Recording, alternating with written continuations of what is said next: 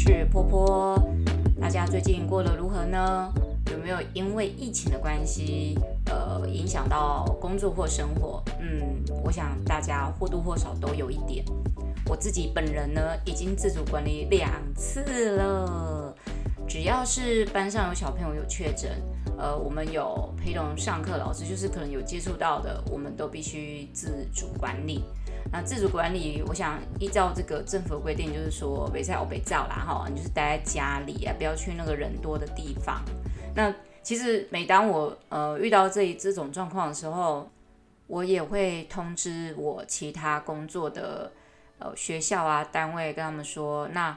呃我在自主管理期间就不方便去学校上课了。啊，学校当然也是。呃，很只能很无奈的说好吧，这样，因为他们也不希望我这样子去在自主管理的状况之下去学校上课，万一我有呃染疫，然后确诊，然后又有带去别的学校传染给别的孩子，那真的是不太，这是大家都不想看到的。所以像现在我上课啊，有些地方小孩小朋友比较小的，我就会戴双罩，双罩就是口罩再加一个面罩，这样。不说实在的。戴着面罩，哎，口罩上课，其实你本来就已经呼吸调节不顺，然后我好不容易调节到，哎，上课戴口罩讲话比较顺了，我换气比较 OK 一点了。结果现在又要戴面罩，我这个戴了面罩上课之后，我突然觉得我呼吸困难。下课我把面罩一打开的时候，我突然觉得说，哇，好像可以正常呼吸。我我我觉得这可能跟上课的特质也有关系啊，像比如说你面对比较幼小的孩子啊。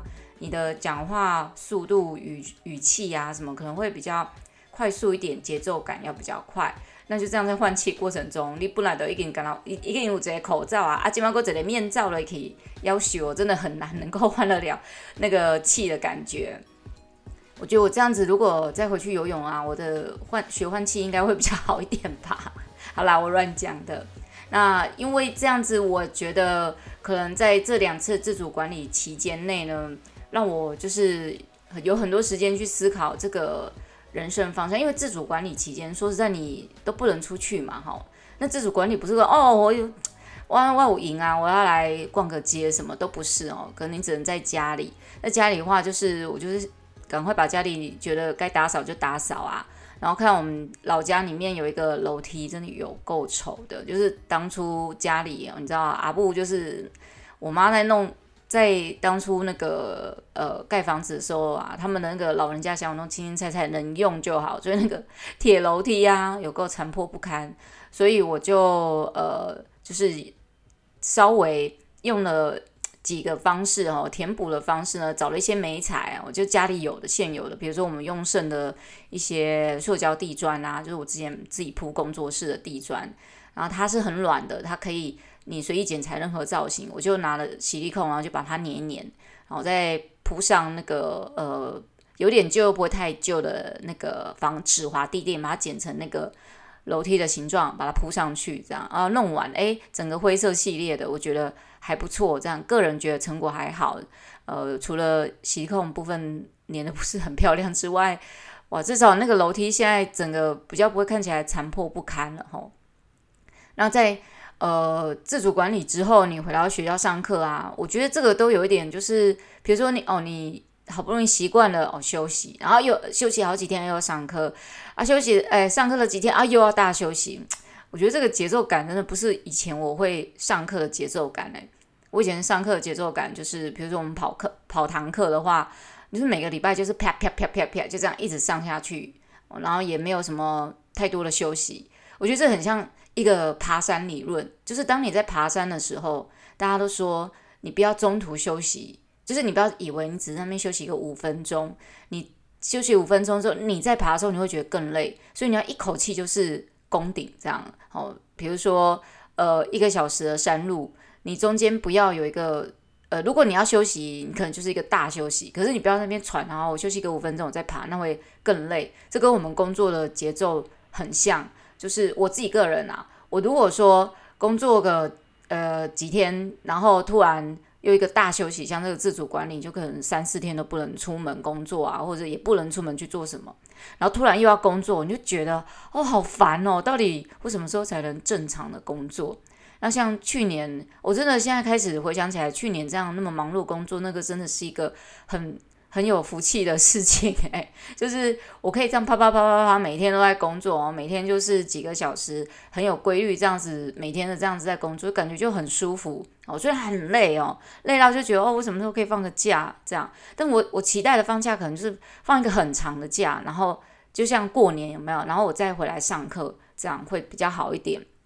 可是现在最近太常放假了，突然觉得。不要这么长放假好吗？让我好好正常的工作，不然这样子你的工作的那个 tempo 啊被打乱啊，还有那种你工作的秩序感，因为你突然会，比如说你工作的内容，然后你就是被中断，那你隔了一个礼拜，然后再回学校再去工作的时候，你还要去回想说，诶，那时候我带我带孩子做到什么程度了？然后这是哪一班的什么的？你要重新去回想那个，你就很烦呢、就是不断的在回忆回忆回忆回忆这样。这个真的不是我们很喜欢的节奏的工作方式。我相信应该有朋友跟我一样吧，哈，工作狂 之类的，还是有人其实觉得，哎呀不错呢，工作三天休三天。我以前其实哈很羡慕这种工作形态，是哎以前那个是什么工作来着？就是工作三天休三天，好像是空姐吧，还是别的工作？我记得那时候很羡慕说，哇，工作三天休三天呢，超棒的。我现在觉得超不棒的，我觉得。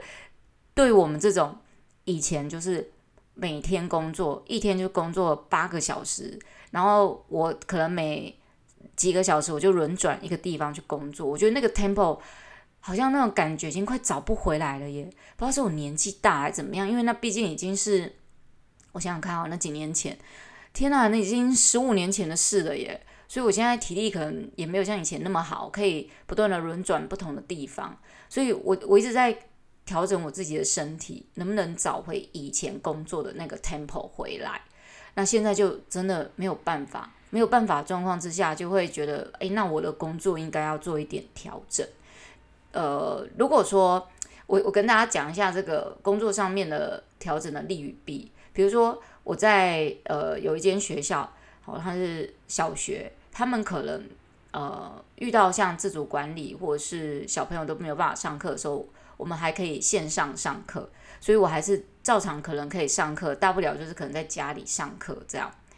那如果像是幼儿园，他们一旦停课是全部都停课，所以我。想说，我这一学期我要做个调整。我本来是想说把小学的停掉，因为小学离我家的距离真的太遥远了。我我去年还在那边觉得自己体力应该 OK，骑车四十分钟去上课 OK 啦，没有问题啦。好像我以前是这样来的，殊不知我以前其实工作距离啊都在三十分钟的那个雷达范围以内。如果超过三十分钟，那个我通常 通常都不会切，除非他钱很多哦，或者是他可能偶尔才去一次的那个可以。我现在就是每个礼拜都要跑我那个雷达表以外、破表以外的工作啊。我跟你讲，四十分钟真的一个礼拜跑两次啊，然后半年下来真的超累，然后一年了，我真的已经我觉得我的体力有点负荷不了。但是有一个好处就是，我一去那个地方，我可能就去做一整天。然后下班回来就是又骑个四十分钟，如果不要遇到塞车的话，呃，可能可以在四十分钟左右到家，塞个车就一个小时。那也就是说，我如果要去这个四十呃这个四十分钟以外的学校上课，我一个礼拜呢大概要花呃单单一天就可能将近一个一个呃应该还超过一个半小时诶，好，然后两天就已经超过四个差不多四个小时。那你想想看哈，每一个礼拜都这样子，呃，一个月有四个礼拜是十六十六个小时，然后再讲不要去再再去算我其他工作的那个小时数，这对我来讲可能有点长。我在想说，才艺老师的那种工作形态哈，我不知道每一个人是不是都差不多，还是其实都不太一样。我自己个人是比较喜欢短时间的跑跑堂课的距离，不要这么的远，因为跑太远有时候那个时间压力啊，心理压力很大。你怕中间有一个什么过程，有个什么意外什么的，你会来不及去到另外一个地方上课。那像去这个学校上课，就心理压力会，我觉得心理压力很大。不是说哦，学校给我很大压力，不，那个学校其实很不错的哦，对老师的教学其实蛮还蛮 free 的，但就是时间压力真的太大。我每次要去上课，我就觉得时间压力很大。骑去呢会担心自己来不及上课，骑回来又觉得哇，回家的路程漫漫长途的，走那么远还没到家这样子，所以我本来想说要放弃这个小学的课程，然后后来发现这个幼儿园呢，只要一停课呢，或是不能上课什么的，我完全是不能上课，等于就是完全没收入。那但是他们的距离离我家很近，我没有时间压力，诶，这样就列入一个两难的一个状况，诶，我到底是要继续选择在这个远距离的小学上课呢，还是在这个比较近距离的幼儿园上课？这变成是一种天人交战。然后最后我还是呃放弃了小学的这一块，因为毕竟这个时间压力的那种。身心俱疲啊！吼，我觉得可能比没上课的压力还要再大一点。嗯，我觉得可能是也是因为使命感必达的一种心心理的一种促成吧。我会觉得，呃，迟到是一件好像很对不起人家学校单位的感觉。那我希望自己不要迟到。可是有时候你要稍微出门晚个五分钟好了，或者是说你在路上。要就是很要求他妈的，今天不知道为什么就是塞车哦，前面就给你塞，那你也很难，因为我要骑去这个小学路呢，只有呃也不是只有一条了哈，可是我觉得每一条去那个学校都差不多，因为它都要经过呃就是哎应该怎么讲，就是最繁忙的路段，每一条去那个学校的路啊哈都是最繁忙的路段，然后过了那个学校之后，因为那学校比较靠山区。所以过了那个繁忙路段之后，可能稍微比较好一点。那就是那一段会有很多的塞车啊，可能有很多车祸状态。有时候我都跟我自己讲说，不要不要紧张，不要紧张哦，迟到就算了。有时候会觉得迟到就算了，要不然为了这个要去上个上个一天的课哈，然后呃就造成了生命危险。我觉得这不是我想要的，所以我每天都在那种。紧张的那种，呃，不是每天啊，对不起，没有每天去那边上课，呃，每一次去那边上课就会有一个时间压力跟那个车车子的意外的那种，怎么讲？那种意外精神压力也很大。那我想说，不然我就选择幼儿园好了，因为毕竟家里还有老母哦。我觉得，呃，我们还是让自己可以保持比较身体健康状况比较好。然后再加上我们年纪有点大，这收入出。有意外啊，我觉得都很难收拾。因为如果你你自己想一想哈，如果像是呃你现在是在中年人的年纪，你在这时候有人生的任何的呃健康上面意外啊，真的谁要照顾你呢？对不对？好，还不如一死了之。但是呢，诶，我不在讲很负面的讯息，然后大家不要误会。我的意思是说，如果在说。有什么状况的话，真的没有人能够照顾我。然后就算我有保险什么的，那你不可能只是有钱就有又 OK 的，你还是要有人啊，哈，有钱请看护什么一堆的，这是都是钱跟人力的消耗。那还有老妈也老妈也还在哈，那如果看到他的小孩这样，你看他情何以堪，对不对？那所以呃，再加上这个时间上面呢，我也觉得在上班上面会有很大的压力之外。这个我觉得加上这一点的话，我就只好放弃这个远程的小学路程，选择比较近程一点的这个幼儿园的路程。当然，你在交通上面哦，就我跟大家讲，我是骑摩托车的，我不是开车的。那为什么不开车呢？这个哎，也是因为哈、想想想要存钱来买房子，所以呢，先牺牲一下哈、我们就骑个摩托车这样子。但是如果说，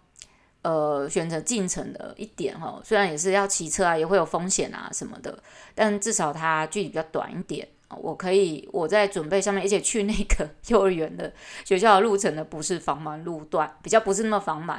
所以在骑车上面那个风险的意外啊，或者是呃，就是风险压力跟时间压力稍微比较轻一点。那有时候会跟自己讲哦，就是说，其实呃，工作这么多年，觉得。有时候不要给自己带来无谓的工作压力啊，能够让自己好好的顺利的工作，呃，不要给自己那么大的冒险。有时候可能是我们在中年之后，好像比较会思考的一些方向。呃，我们我们害怕的不是说，呃，这个意外带来的风险会造成可能什么。呃永远无法挽回的。当然，那永远无法挽回也是很严重。我比较怕的是麻烦到别人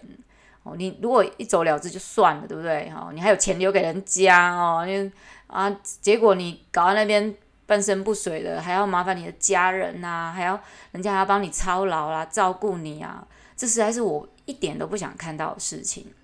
所以我会很希望，就是说，在呃，从以前其实我就有这个想法，我希望不要去麻烦别人来照顾什么我的这个这个任何的状态。所以我很早以前就把自己有一些人生规划，我就先规划好。呃，至少呢是我呃简单的什么生病啊什么，我都还可以自己照料得了。重病的话呢，也还可以哦。那有时候真的觉得说。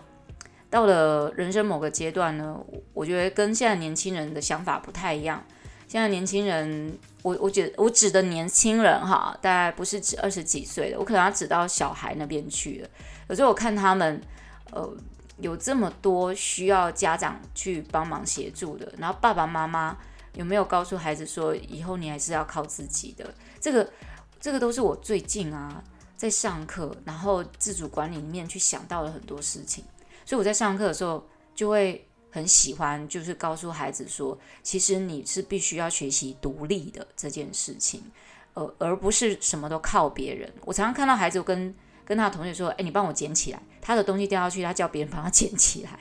哦，要不然就是他去拿了一盒彩色笔，跟我借一盒彩色笔去画画，然后他的同学也有用那一盒彩色笔，然后要还的时候，他就叫他同学：“诶，你拿去还。”他同学说：“又不是我拿的，为什么我要还？”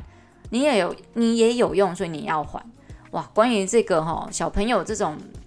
这个叫做这个也不是误我哈，这是一种我觉得孩子的心态问题，是我最近常常看到的。只要他有跟我一起用，他就有责任跟我要一起分担，所以这个责任我就可以推给他。大家有没有觉得很特别？有没有？这个嗯，下一期再来跟大家好好的分享。好啦，今这一集讲完我这个人生的那个骑摩托车的风险压力，大家不要觉得有压力哈，骑车小心，注意安全，有时候不如早点出门，总比迟到的好。好，谢谢大家。